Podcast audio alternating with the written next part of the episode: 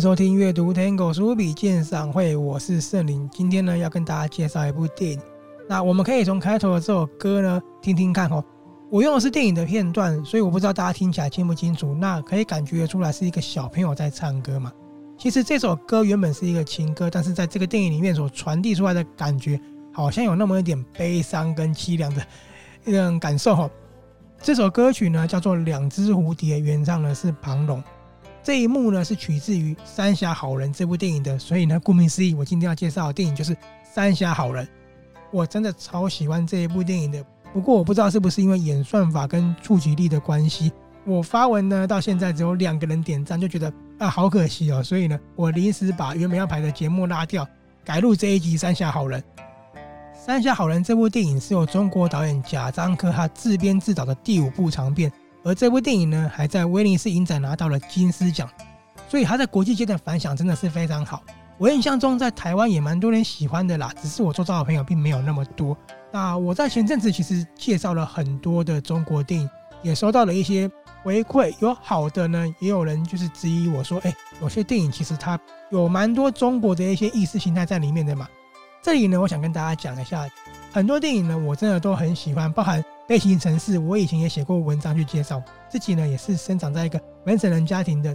只是我觉得，对电影艺术来讲，我们可以先把那些意识形态拉掉，去看一些电影好的地方，得到的一些收获也蛮多的。今天介绍的《三峡好人》，它就没有那么多意识形态了，主要是架构在长江大坝工程后当地人的一些生活情况。我先用电影的一段台词跟大家讲一下，里面的一个工厂厂长呢，他这样说。一个两千多年的城市，两年就把它拆了。如果你要是有问题，就慢慢解决嘛。显然，这部电影所呈现出来的面向是问题呢，并没有完全解决，而且呢，非常难解的。这里呢，我想先跟年轻的朋友讲一下长江大坝工程。我相信跟我同年纪的朋友应该都有印象，因为在当时真的算是轰动了整个国际间，它是世界上最大的水利工程，而且因为工程所影响的人真的有超过百万人哦。好，那时间呢，在一九九二年，中国的第七届全国人民大会呢，在第五次会议通过了关于兴建长江三峡工程的决议。那在隔年一九九三年，国务院三峡工程建设委员会呢就成立了。在同年的八月，国务院呢就颁布了《长江三峡工程建设移民条例》，所以一场世界上最大规模的水利工程呢就开始运转了。那既然有建设工程移民条例嘛，简单来说就是呢。将这边的人呢迁走之后呢去安置，当时淹过去，真的把一座城市几乎都淹灭掉了。好，但是呢，这个推动国家进步呢，跟为未来社会带来庞大效益的工程，另外一个面向就是群体的牺牲。刚才有说拆迁移民的人多达百万，虽然说中国有颁布一个安置的政策，但是因为我们说到百万嘛，人数真的太过于庞大。终究是有人呢流离失所的，然后有好多好多原先生活在长江区域的这些社会底层的人们呢，就随着家乡被大水淹没之后呢，未来就跟着沉入江底。他们生活如今呢已经是千疮百孔了，他们甚至看不到希望，注定此生都要那么艰难，而且呢跟着这个时代洪流被冲刷而去了。《三峡好人》这部电影呢讲的就是这一段工程下的故事，看的过程真的是还蛮揪心。这里就必须要赞叹一下贾樟柯导演的功力，还用两段故事，借由外地到奉节这个地方的两位角色呢，透过角色眼中的奉节，告诉了大家长江大坝看似风光下的一个无尽的凄凉。哦，好，那两段故事，第一段呢是山西煤矿工人韩三明的故事。韩三明他为了找十六年前呢他离家的妻女，所以呢他搭船到奉节，我从山西搭船到奉节。想不到啊，当时妻子留给他的地址，那个已经在水里面了，已经沉入江底了。原来长江大坝工程已经把好多地方淹过去了，而且呢，现在这边的人根本就不谈未来，他们呢只求混一口饭吃，只求不要饿死，只求呢明天有事情做，明天有钱赚就该谢天谢地了。韩三明才发现说，原来这里啊真的是一个千疮百孔的状态。但是他不会就这样打退堂鼓啊，因为他已经不见他的老婆，已经看不到他的女儿十六年了嘛。他说什么都一定要见上一面，至少知道他们过得好不好。经过打听之后，他老婆的大哥马老大在这个地方的船上住着，于是他就去找马大哥了。结果马大哥居然跟他说：“你的女儿去哪里？我真的不知道。那你的老婆麻幺妹呢？她现在的工作就是跑船去了。如果你要见她，你就继续等吧，等个一个月、两个月，他早晚会回来的。到时候你就见得到他了。”好，既然这样子的话，韩三明就决定说：“那我就等。那在这里等需要花钱嘛？于是呢，他就找了一份拆迁工人的工作，在这边待着。他就是要待到妻子跑船靠岸到凤结的这一天。”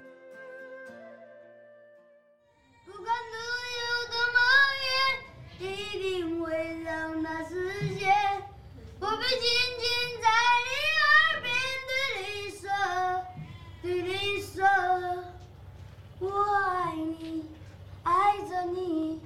就像老鼠爱大米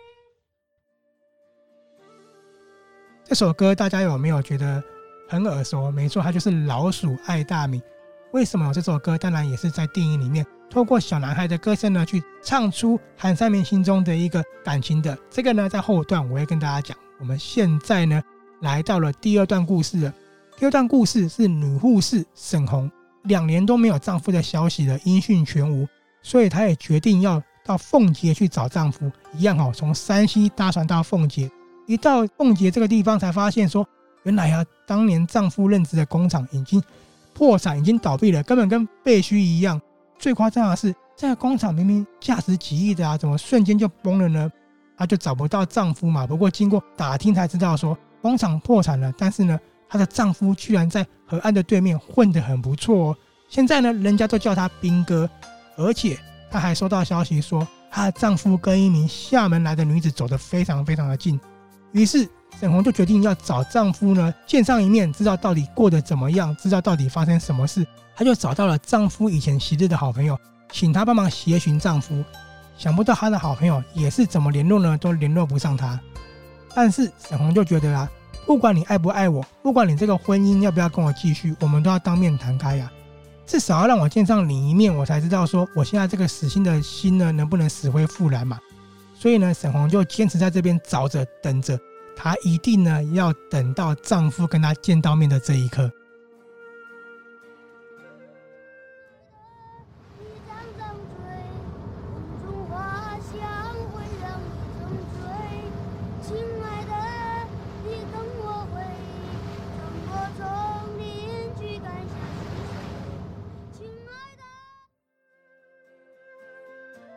这里放的这首歌呢，也就是开头那一首《两只蝴蝶》了。同时，他也暗指着沈红，他得不到他渴望了也所想要的那一份情感。韩三明跟沈红的这两段故事是平行进行的哦，但是呢，看起来像独立嘛，其实不是。你会看到里面很多配角呢，它是相互相连的，你就知道说，原来两个外地人他们是身在同样的一个时空，感受到相同忧伤跟无助的凤姐。导演借由两个角色的悲哀呀、渲染出了因为时代与生活下的一个悲哀，再具有整个时代生活下的悲哀呢，扩散到枯萎回不去的长江三峡区域了。这里就一定要提到贾樟柯，他把庞大的议题呢全部说到角色家庭里面，因为你看下去就可以发现呢、原来呢韩三明的妻子为什么会离开呢？是因为他当时是被卖掉的、哦，他被人家以三千块卖给了韩三明，所以当时。他看到公安之后，就马上去求救，想要逃离这个地方，所以呢才会离开韩三明十六年。而且因为这样的一个买卖，他们的婚姻是不具效力的，法律上呢这个婚姻不仅不被承认，韩三明的女儿呢也被判为不是他的女儿。但是说来很讽刺的一点就是呢，麻幺妹以为是被救出去的，可是其实当他回到家里的时候呢，因为麻大哥他欠债，居然又把他的妹妹抵押给别人当做还债的，所以到头来。对自己最好的人，原来呢是当初把自己以三千块买过去的韩三明。这个说来真的是非常非常的讽刺。当韩三明见到了妻子，他知道妻子是被三万块抵押给现在的跑船人的时候，竟然毫不犹豫地说：“给我一年的时间，我要把麻幺妹给赎回来。”其实这里你可以看得出来，他对麻幺妹的情感是非常深的，而且也把精神寄托在渴望一家团圆的情况。而他的女儿。已经在南方打工了，所以呢，她还是没见到女儿一面。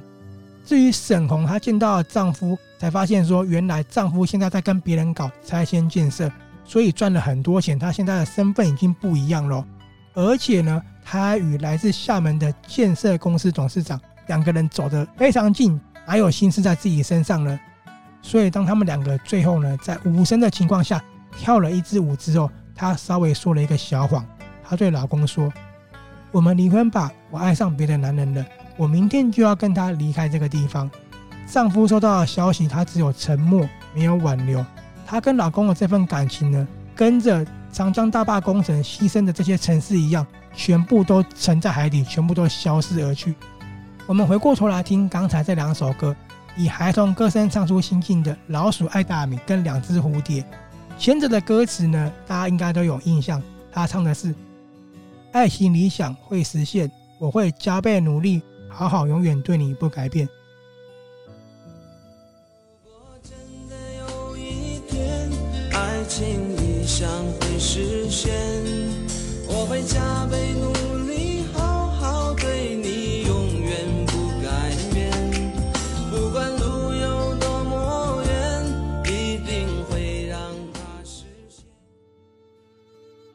唱出的就是一子韩三明，他无怨无悔无恨。一心只想爱着妻女。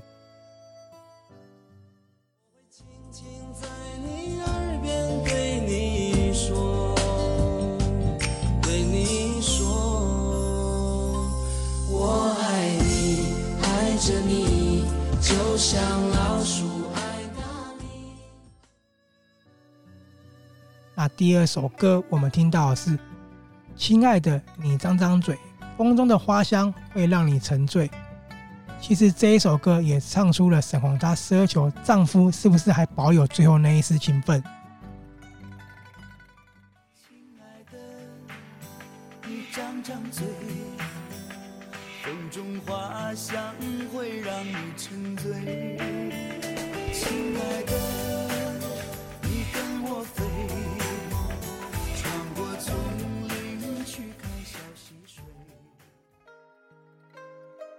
好。《三峡好人》这部电影呢，透过了角色的伤悲，细说了环境的无奈。在电影里面，你可以看到很多的一个状况，比如妇女为了生计，结果去卖淫，可是丈夫知道了，也只能默默接受。还有断手的工人，他得不到赔偿；老居民就这么样被强迫拆迁了，他根本就不知道未来何去何从。还有一个人死的不足为奇，而且这里所有的人都一样无依无靠的，或者是你可以看到。一个女孩才十六岁哦，她想的不是未来读书，而是生计。透过里面很多角色的对白，你就能知道这边的人生活多么无奈了。比如妇女对韩三明说：“我可能要去广东了。”韩三明就问她：“那你男人怎么办呢？”妇女说：“总不可能两个人都在这里等死吧？”是不是很悲哀呢？我看的过程真的觉得实在好悲哀哦，甚至悲哀到不知道是否该继续为了生活而悲哀呢？在凤结这个地方，一天薪水其实几十块就已经很好了。韩三明他最后决定呢，回去做煤矿工人，就算那个工作非常的危险，但是一天的薪水大概有人民币三四百左右。他也为了要赎回老婆，所以奋力工作。当他把这件事情跟所有的工人讲的时候，就是他一起做拆迁的工人讲的时候呢，这些工人为了生活，他们就算知道山西做煤矿工是玩命，当你下去之后可能就上不来了，彼此无语。干杯，别离之后，隔天一样收拾着行囊，一同前往山西。因为对他们而言，玩命又如何呢？未来早就已经葬送在形同废墟的荒芜之中了。如果留于三峡区域，不过苟延残喘的活着。有一段台词我自己非常的喜欢，这是呢小马哥对韩三明讲的。小马哥也是韩三明在这边认识的第一位朋友。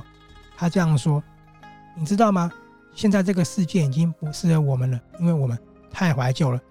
虽然说这句台词是学《英雄本色》里面的小马哥的，也暗指他们的生活。因为在这里不是说他们怀旧是因为以前的美好，而是现在的世界不再适合他们生存下去了。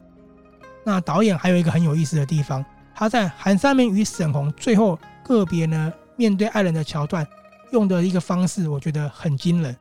互动呢几乎是以无语跟大量的等待去展现。因为从当中你可以感受到他们的互动是带着尴尬、欲言又止，又不知道该如何面对对方。我觉得这个情感来的真的超级真实的，写实到让你在等待、尴尬跟无语的过程呢，都能够感受到刀刀见骨的揪心。当韩三明问妻子说：“你现在好吗？”妻子说：“不好。”那我对你那么好，你都要跑？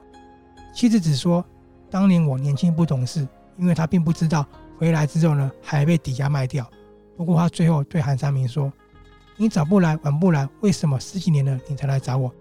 其实妻子她等了韩三明十几年了，但是她也无能为力。从前面听到这里，我相信大家可以感受到。《三峡好人》是一部非常写实又非常揪心、虐心的一部电影。它的揪心跟虐心不在于撒狗血，不在于煽情，而是很真实的还原当地的人生活怎么样的一个无奈的。但是说到写实，小张科在《三峡好人》的处理是非常特别的。虽然说它的核心在真实，但是你可以看到这部电影在架构于写实主义上面呢，却带着很浓厚的超现实主义。比如说有飞碟飞过啊，比如说长江大坝纪念碑居然腾空飞起之类的。我并不知道朋友怎么去看超现实的这一刻，但是以我来讲的话，我觉得啊，其实超现实的一切呢，是人们看待生活的期望，也是对生活感到如此荒诞的一个嘲讽。我觉得所谓的超现实呢，其实也是他们真实的生活，而外地人所想象不到的底层生活呢，全部都在这边了。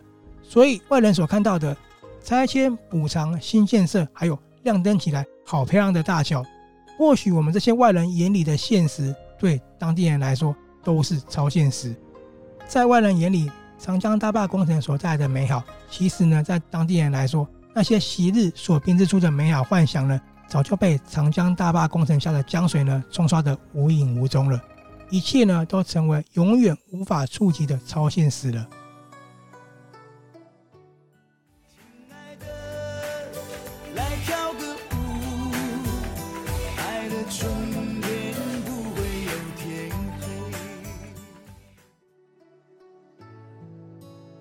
讲到这里之后，可能有些朋友也会感叹说：“哎呀，这就是一个国家进步呢，群体的牺牲嘛。”那长江大坝工程拆迁所留下的问题呢，至今一直还是很多人在探讨对与错，而且呢，有很多人现在还是得不到该有的对待。不过，我想要讲一下哦，其实这个区域呢，并不是因为工程而消亡的，因为里面的台词里面的剧情不就有说到，韩三明的妻子早在十六年前就被人口拐卖了，当时在这边呢，被拐卖出的女人其实多的是哦。而且被三千块卖掉，还嫌贵了呢。你就知道说，当时的状况就非常的差了。那大坝工程可能当时给这边的人呢带来很多看似光明的未来，但是迎来的现实却是夺走了底层人们最后一丝做梦与苦中作乐的权利。我们都知道，在过去烟酒茶糖啊，本来应该是社交场合里面欢欣送礼的东西，但是这四样商品在三峡好人里面呢，哪来的欢喜的社交啊？在这个贫瘠之地里面，只有悲，因为谈喜实在真的太远了。好，最后你问我三峡好人谁是好人呢？里面有一句台词，小马哥说的：“妈的，现在凤姐哪有好人呐、啊？”因为你看到前面呢，有人在搞诈骗呐，有人在搞强迫推销等等的，所以这句话呢，你说对呢，好像也对；可是呢，说错呢，好像也错的。因为很奇妙哦，镜头下的韩三明，他的工人朋友。还有呢，小马哥，以及富人们，或是沈红跟丈夫的战友等等的，他们呢都是即将被时代洪流中所遗忘的最后一抹好人的身影。他们似乎呢也全部都是货真价实的三峡好人。节目的最后，我想要分享一下中国网友对这部电影呢所留下的看法。这个网友说：“我身为一名三峡人，小时候我是亲眼目睹三峡移民的艰辛。”长长的卡车队伍一眼望不到尽头，还有很多人去了其他地方被当地人欺负，最后呢被当地人集体赶回老家的，是不是我说的悲哀呀、甚至因为生活太过于悲哀而不知道该不该继续悲哀。我并没有去过三峡大坝工程这个区域附近的城市，经过查询的状况呢，其实也大概知道那个区域就是有人过得好，有人过得很不好，而且呢过得不好的人真的蛮多的。也许有一天我去中国旅游的时候，会特别去那边看看，再去回想《三峡好人》电影的许多场景跟所涵盖的一些含义吧，还有感受那边现实主义中的超现实。好，我是阅读 Tango 书笔鉴赏会的圣灵。如果你也喜欢这期节目的话呢，欢迎在我们的 Podcast 点上五星好评或留下你的感想。如果你喜欢这部电影或者是有兴趣的话呢，在我的粉丝团上面有更详细的文字介绍，也欢迎跟我们交流。今天就在两只蝴蝶跟大家说再见了。我用了这个原曲哦，比较美好的歌曲呢，去冲淡这部电影所传递的忧伤。我们下次见喽，拜拜。